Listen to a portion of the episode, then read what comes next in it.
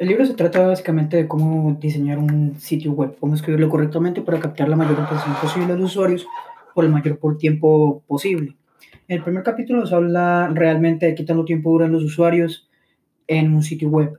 Se lee que algunos usuarios solo leen el 20% del texto, mientras otros en sus actividades diarias, otros duran mucho más tiempo en esto, teniendo dos estudios que son totalmente contradictorios.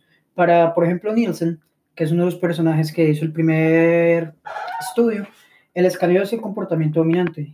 En lugar de una lectura detallada, incluso cuando la lectura ocurre, sigue solo después de haber escaneado una sección específica que contiene información importante. Eso nos ocurre mayormente cuando, por ejemplo, estamos leyendo un párrafo largo en algún sitio web y vemos muy por encima realmente, a pesar de que estamos leyendo, no estamos realmente poniendo la atención al texto o tomándolo a pecho.